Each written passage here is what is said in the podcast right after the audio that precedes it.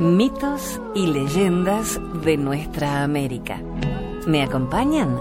Soy Jenny de Bernardo.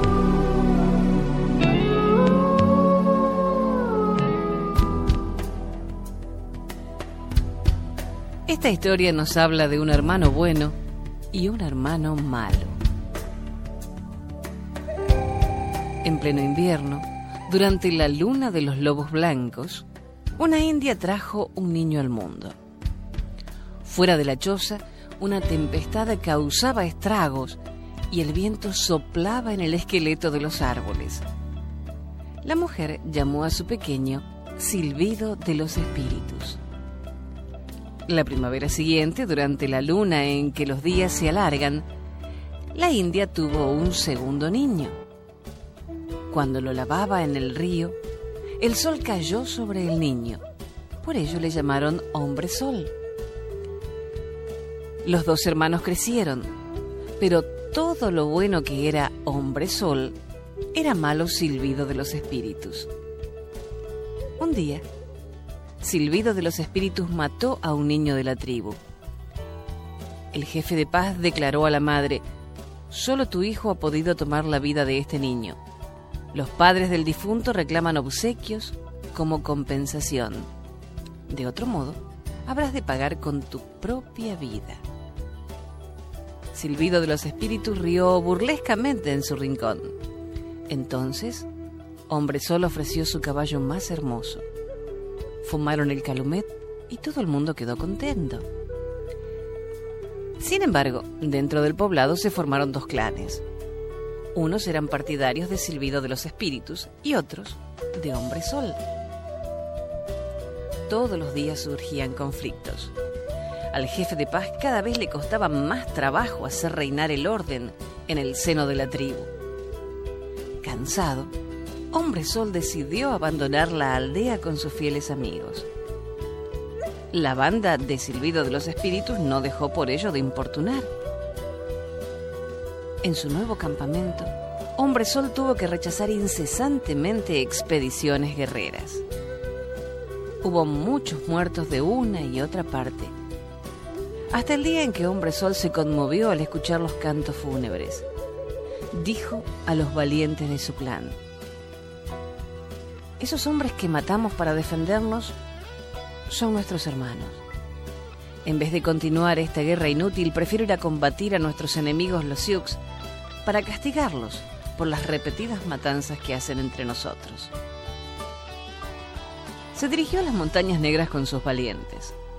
En el recodo de un sendero, aparecieron un grupo de tiendas Sioux. Hombre Sol dijo a sus valientes, no somos suficientemente numerosos para confiar en vencer.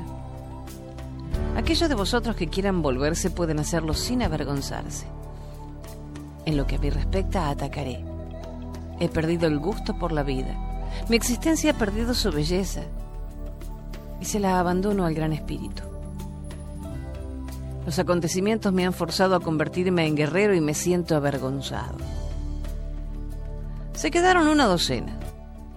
Hombre Sol hizo una incursión en el campo enemigo, quemó algunos tipis y partió con sus valientes a emboscarse en un desfiladero. Los Sioux, muy disgustados, rodearon a los indios y empezaron a dispararle desde todas partes. Hombre Sol, bien protegido en el desfiladero, resistió todos sus ataques. Cada vez que mataba a un Sioux con una flecha, iba a buscar el cadáver y le arrancaba el cuero cabelludo, en la creencia de que un indio no puede entrar en el país de las casas eternas sin su cabellera. La batalla duró todo el día. Por la noche, Hombre Sol había perdido dos hombres. Al día siguiente, los Sioux subieron a la montaña e hicieron que lloviera un huracán de flechas sobre los indios Hombre Sol perdió algunos valientes más, de tal manera que la noche del segundo día se encontró completamente solo. Sioux le gritó desde una altura, ¿quién eres que sigues vivo cuando tendrías que haber muerto hace tiempo? La voz de Hombre Sol resonó como el fragor de un río. Soy un pobre piel roja que después de haber matado a hombres de su propia sangre, ya no desea volver vivo con los suyos. El Sioux dijo de nuevo, Tu valor es tan grande que estamos dispuestos a perdonarte. No, al contrario, tirad más. Necesito vuestras flechas, pues he acabado con las mías. Hacia la mitad del día los Sioux le lanzaron una cantimplora. Sabemos que no te queda agua. Bebe, hombre sol. Queremos el cuero cabelludo de un hombre fuerte. Al crepúsculo, el brazo del valiente estaba tan hinchado que le costaba tensar el arco. Las flechas se fueron espaciando y por fin dejó de tirar por completo. Los Sioux creyeron que se trataba de una artimaña y se lanzaron al asalto, el tomahawk empuñado. La refriega fue espantosa. Los muertos se amontonaban a los pies de Hombre Sol. Él sangraba por todas partes. A pesar de todo gritaba, venid más. ¿Son los Sioux unos cobardes? Al alba del tercer día, el hacha del hombre sol cayó de sus manos. Su pobre cuerpo era una pura herida. Un Sioux se deslizó junto a él y le disparó una flecha en el pecho. Otro le hundió el cráneo con el tomahawk. Pero frente a ese temible guerrero, los Sioux se sintieron invadidos de espanto y no se atrevieron a arrancarle el cuero cabelludo. La gloriosa muerte de Hombre Sol llegó hasta el poblado. El jefe de paz convocó un consejo durante el cual declaró, ese valiente que ha preferido morir a manos del enemigo antes que combatir a los suyos, es un gran sabio. Su muerte es un aviso para este consejo. No sigamos ofendiendo al Ser Eterno y fumemos la pipa de la paz. Y se reconciliaron los dos clanes de la tribu. Pero a Silbido de los Espíritus no le gustaba nada esa paz. Le dominaban demasiados malos instintos un día, en la ribera del río pisoteó a un niño. El muchacho, herido, fue a refugiarse en el mismo lugar en el que Hombre Sol mantuvo su combate con los Sioux. Mientras sollozaba, se le apareció Hombre Sol y le dijo, ya veo que Silbido de los Espíritus no ha cambiado. Vamos a poner término a su mal talante. Regresa a la aldea. Yo te acompañaré con el pensamiento. Toma mi nombre. Es mágico. Te protegerá. Toma también este hueso y hazte una masa. Es el hueso de mi brazo guerrero. Con él serás tan fuerte como lo fui yo. De regreso a la aldea, el joven comunicó al hechicero que Hombre Sol le había dado su nombre mágico. Los indios se pusieron muy contentos al saber que Hombre Sol se había reencarnado en el cuerpo de ese muchacho. El jefe de paz ofreció un gran banquete esa misma noche, Silbido de los Espíritus dio a su mujer tres cuchilladas. Esta, toda ensangrentada, fue a refugiarse en casa de Hombre Sol. Silbido de los Espíritus se apoderó de su hacha con la intención de matar al joven valiente y recuperar a su mujer. Al llegar ante su tipi gritó, Ven a luchar, Hombre Sol. El vencedor se quedará con esta mujer. El joven salió diciendo, Has empleado tu fuerza no contra el enemigo, sino contra la gente de tu propia tribu. Por ello vas a morir miserablemente. No tengas miedo, morirás sin dolor. Silbido de los espíritus levantó su tomahawk, pero Hombre Sol le tocó con su hueso medicina y el brazo volvió a caer inerte. Estupefacto, el malvado huyó de la aldea. Los Crow le encontraron el día siguiente muerto en la pradera. Déjalo así, decretó Hombre Sol. No le erijáis ningún tablado fúnebre. Dejad que los lobos coman su carne y los jóvenes coyotes jueguen con sus huesos. Tras una historia tan triste, entre los Crow nadie volvió a atreverse a poner a un niño el nombre de Silbido de los Espíritus.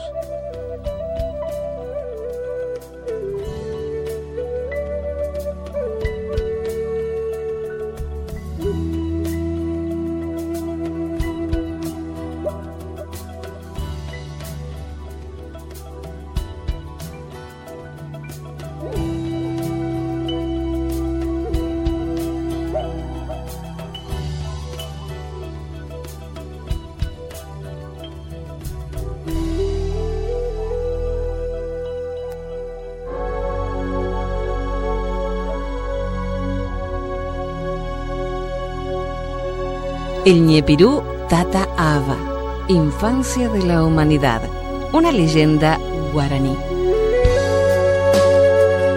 Tiempo hubo en que el hombre no tenía noción de lo que hacía, no sentía alegría ni pena, no se extasiaba ante el esplendor de las auroras ni la magnificencia de los crepúsculos.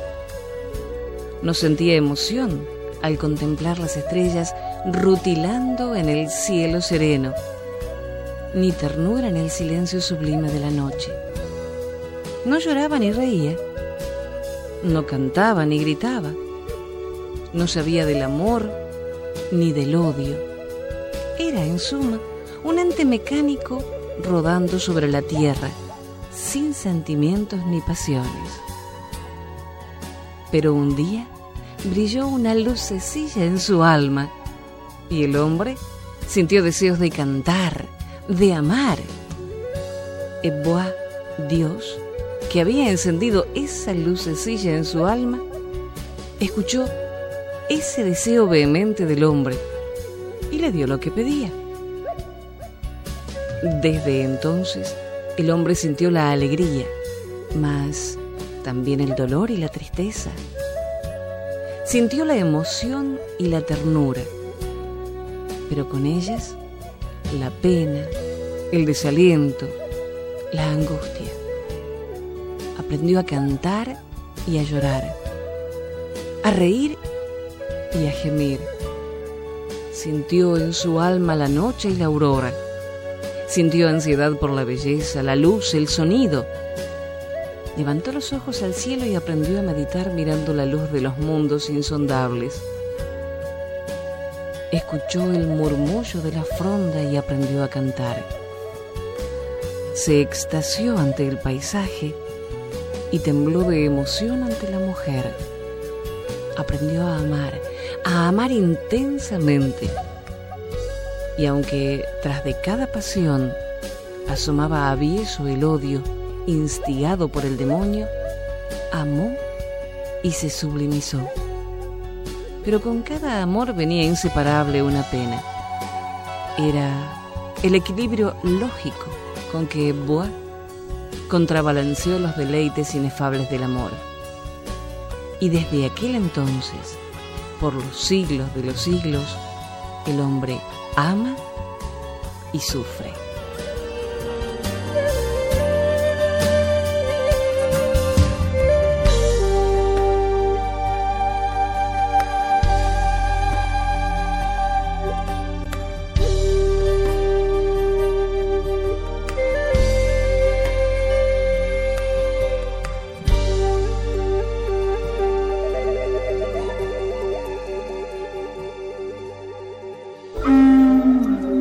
Ya no oigo las canciones de las mujeres mientras preparan la comida.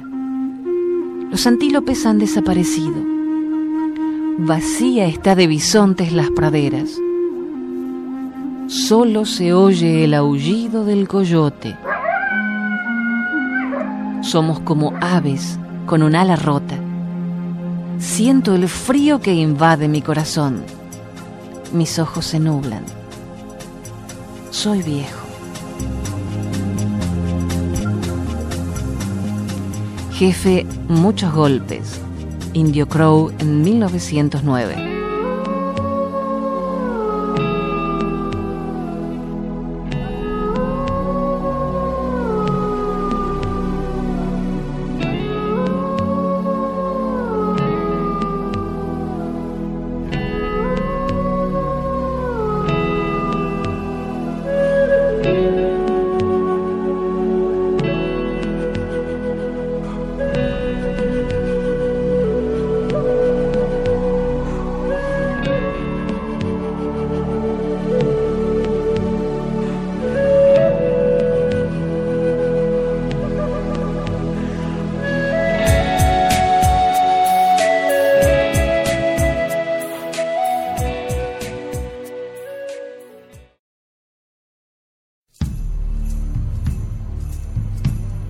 Esta leyenda pertenece a los pies negros y habla de los bisontes desaparecidos.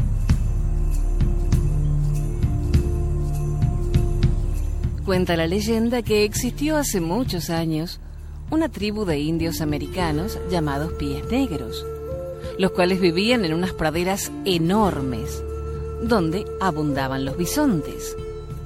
Este animal era el sustento de todas sus necesidades. Con su carne seca y triturada, hacían una pasta que podían guardar mucho tiempo.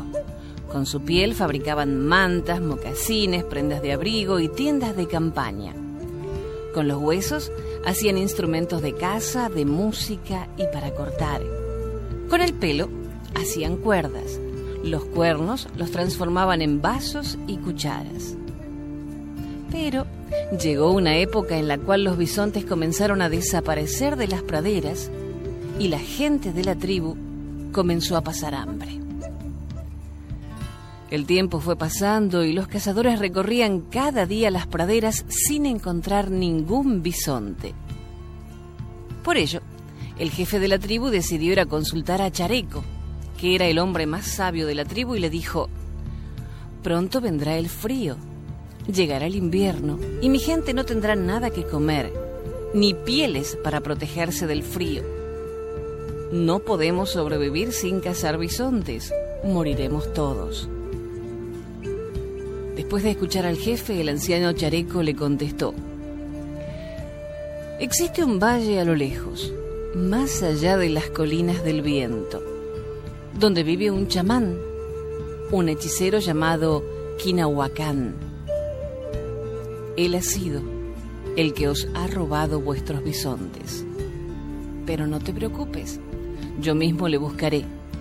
Averiguaré qué ha hecho con los bisontes y les diré que los deje libres.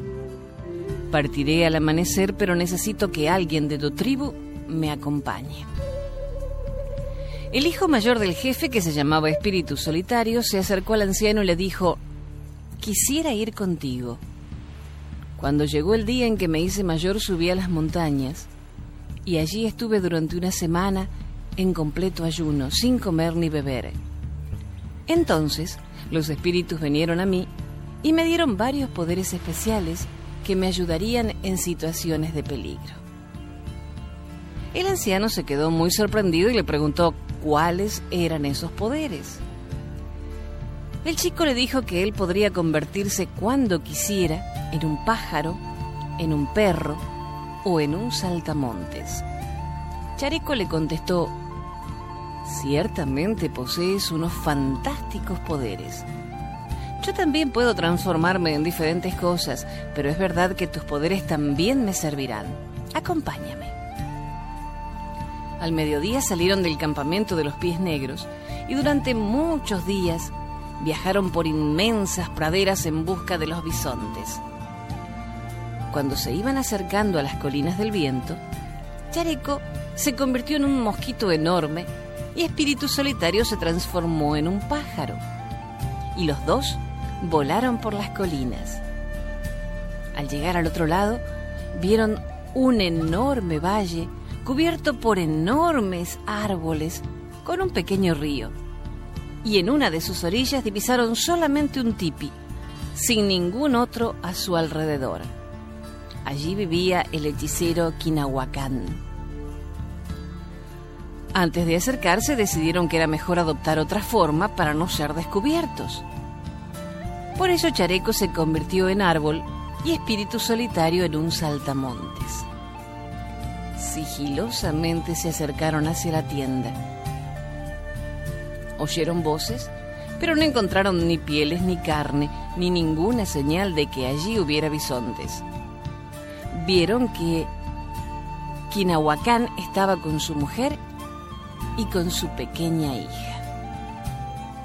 Durante varios días, vigilaron el campamento del hechicero con la esperanza de encontrar alguna pista que les condujera al lugar donde estaban los bisontes. En vista de que no conseguían descubrir nada, trazaron un plan. Chareco se convertiría en una vara de madera y Espíritu Solitario en un cachorro de perro. Se colocaron cerca del tipi y el perro empezó a ladrar mirando fijamente a la vara de madera. Al oír los ladridos, la niña salió de la tienda, se acercó y cogió al cachorro entre sus brazos, acariciándole con cariño. También tomó la barra de madera porque pensó que a su madre le podría servir para sacar raíces de la tierra. La niña llegó al tipi gritando, Madre, mira lo que he encontrado junto a los árboles. Esta miró la barra y le pareció que le sería de gran utilidad. Cuando el hechicero Kinahuacán llegó y vio al cachorro, no le gustó porque pensaba que sería una molestia. La niña, que estaba entusiasmada con el cachorro, le suplicó que le dejara quedárselo. Al día siguiente, muy temprano, el hechicero salió a cazar.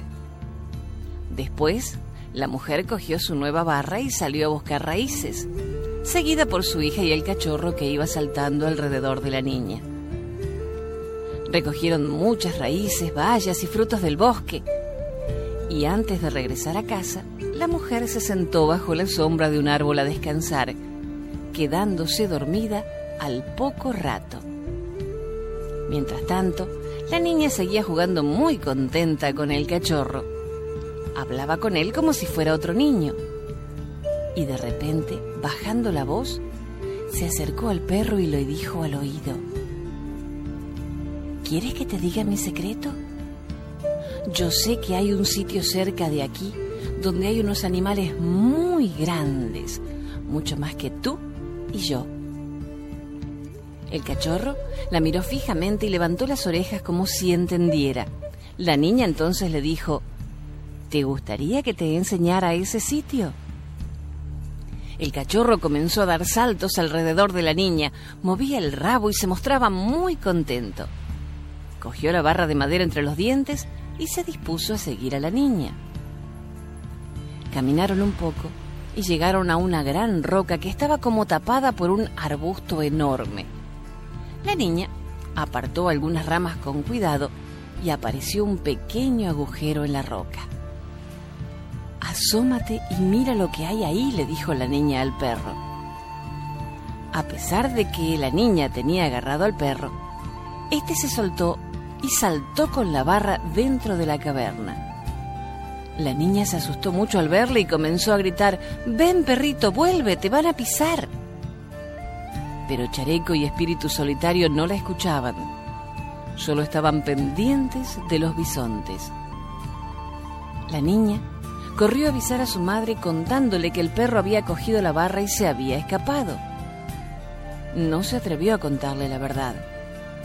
La madre se enfadó mucho y volvieron a casa. Pero mientras, en el interior de la caverna, Chareco se había transformado de nuevo en hombre y Espíritu Solitario en un perro muy grande. Poco a poco fueron reuniendo a todos los bisontes y con fuertes gritos y ladridos consiguieron hacer que salieran por el hueco de la roca. El ruido que hacía la manada de bisontes y el polvo que levantaban hizo que Kinahuacán se acercara a ver lo que pasaba. Al llegar cerca de la roca y oír los gritos de un hombre y los ladridos de un perro, se dio cuenta de que la estampida de los bisontes había sido provocada por alguien. Un poco asustado se pegó a la roca para evitar ser pisoteado por los bisontes y entonces murmuró entre dientes. Es posible que haya perdido el poder que tenía sobre los bisontes, pero encontraré a los responsables. Esto me lo van a pagar. Sacó del cinturón un cuchillo largo y se dispuso a esperar a que el hombre y el perro salieran. Pero Chareco y Espíritu Solitario estaban dispuestos a escapar, para lo cual se convirtieron de nuevo en una barra y en un cachorro. Salieron escondidos entre el pelaje del último bisonte que salió de la cueva. Cuando Kinahuacán se dio cuenta de que no había nadie dentro de la cueva, se puso muy furioso y juró vengarse. Chareco comprendió enseguida que ese pájaro enorme no podría ser otro que el hechicero Kinahuacán, y entonces ideó un plan. Se convirtió en liebre y se tumbó en la hierba como si estuviese muerta. El pájaro se acercó a ella dispuesto a comérsela, pero rápido y veloz, Chareco se transformó en hombre y agarró fuertemente las patas del pájaro atándolas con una cuerda. Llevó al pájaro al campamento y lo ató a un poste cerca del fuego central. Durante todo el día, Quinahuacán estuvo intentando soltarse del poste, gritando sin cesar y con las plumas cada vez más negras por el humo de las hogueras. Por la noche, Chareco se acercó al hechicero y le dijo, ¿ves a dónde te ha llevado tu maldad? El hechicero le rogó que le soltara y le prometió que jamás volvería a robar más bisontes. Solo deseaba volver con su mujer y su hija. Chareco lo desató y el pájaro agitó sus alas, desapareciendo en la oscuridad de la noche, dejando un reguero de plumas negras. Desde entonces, las plumas de los cuervos han sido siempre negras, y Quinahuacán cumplió su palabra, y en el campamento de los pies negros, nunca más los bisontes volvieron a desaparecer.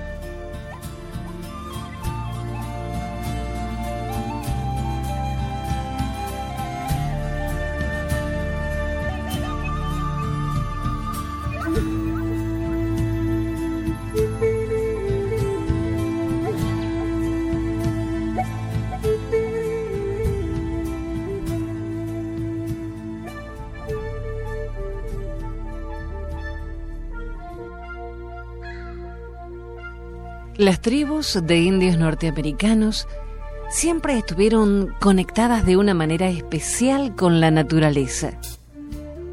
La vida transcurría en una interrelación y un diálogo permanente con todos sus elementos, objetos, plantas, animales, a los que dotaban de alma. Dicha atribución de vida interior al entorno le llevó al desarrollo de un profundo conocimiento e interpretación de sus símbolos, a poder dialogar con el medio en el que habitaban y a adquirir ese estupendo criterio de gestión de los recursos de la tierra sin dañarla, consumiendo, aprovechando y economizando de manera inteligente y consciente.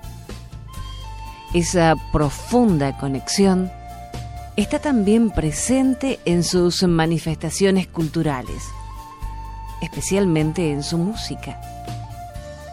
Cada momento, causa, intención, sentido, tiene un acompañamiento en forma de danza o cántico que representa una especie de canalización de su energía implícita mediante la voz, tambores y pequeños shakers o sonajeros usados como resonadores para conectar con tipos concretos de vibración y algunos instrumentos de viento construidos con madera o hueso. Cada instrumento responde en su forma a un uso concreto. Por ejemplo, los tambores circulares representan la tierra y la vida y se tocan imitando el ritmo de los latidos del corazón.